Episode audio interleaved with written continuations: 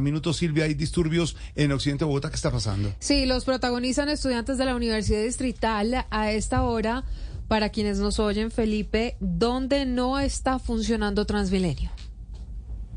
Mire, Silvia, manifestación a esta hora en la calle 3, en el sector exactamente de la estación CDS Carrera 32. Esto es por la Troncal Américas. No hay paso para los buses de Transmilenio en ambos sentidos. Esto Oriente-Occidente ni Occidente-Oriente, por lo que se están realizando en este momento retornos para buscar otras rutas para los buses de Transmilenio. ¿Quiénes son los que protestan? Lo que usted decía, estudiantes de la Universidad Distrital, los mismos que contábamos a la una de la tarde que arrancaron en la Avenida Caracas con calle 22. En este momento se encuentran entonces en la calle 13 con carrera 32. Son aproximadamente, Silvia, 80 personas, estudiantes de la distrital. Ya en este momento hay enfrentamientos con el ESBAT en ese punto de la ciudad. Muy complicada la movilidad, no hay paso para nadie en este momento en este sector.